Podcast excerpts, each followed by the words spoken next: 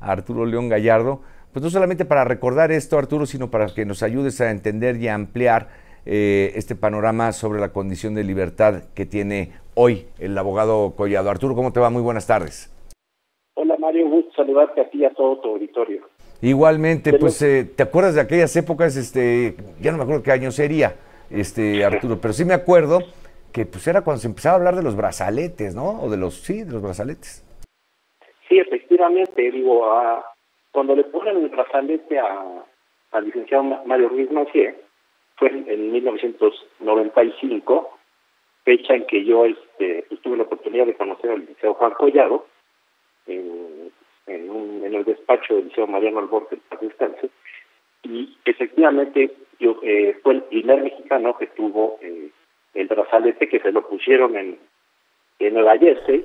Así es. Eh, cuando él trató de pasar más de 45 mil dólares. Y mira cómo es, cómo es la vida. Ahí Juan Collado defendía a alguien que estrenaba un brazalete y ahora le tocará a él. Pero cuéntanos, ¿cuál es Ahora, Arturo, la condición de Juan Collado, ¿cuáles son aquellos delitos que, pues, por la acción de la justicia o del litigio eh, se han logrado tirar para que esté en libertad condicional y cuál continúa?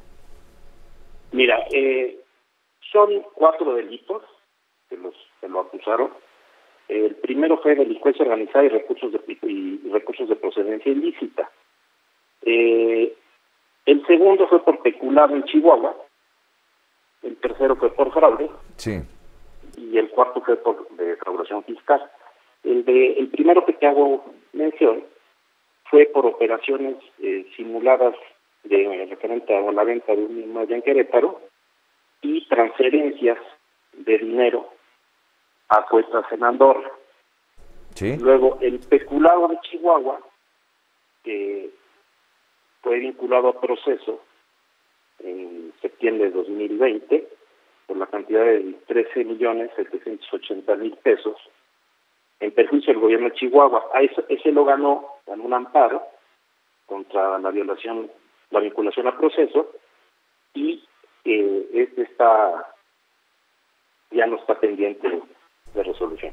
Entiendo. Y el de, el de fraude no está vigente, es referente a la congelación de los 76 millones de euros y lo de la defraudación fiscal es, está vigente y está en etapa intermedia para aportar pruebas.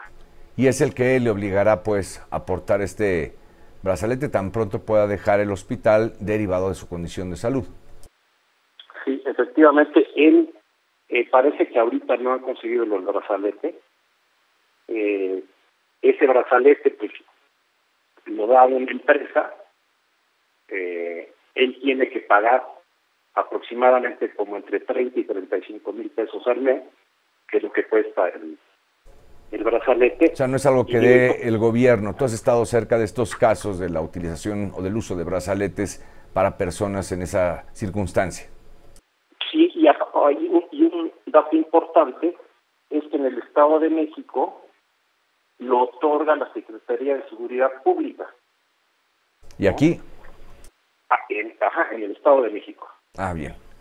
Bien, pues Arturo, muchísimas gracias por esta participación. De pronto el tiempo se estrechó, pero siempre es un gusto saludarte. Arturo León Gallardo, a quien tengo el gusto de conocer desde hace muchos años, especialista en varias eh, materias del derecho y hoy con este comentario al caso Juan Collado. Gracias, Arturo. Un abrazo. Gracias, muy buenas tardes.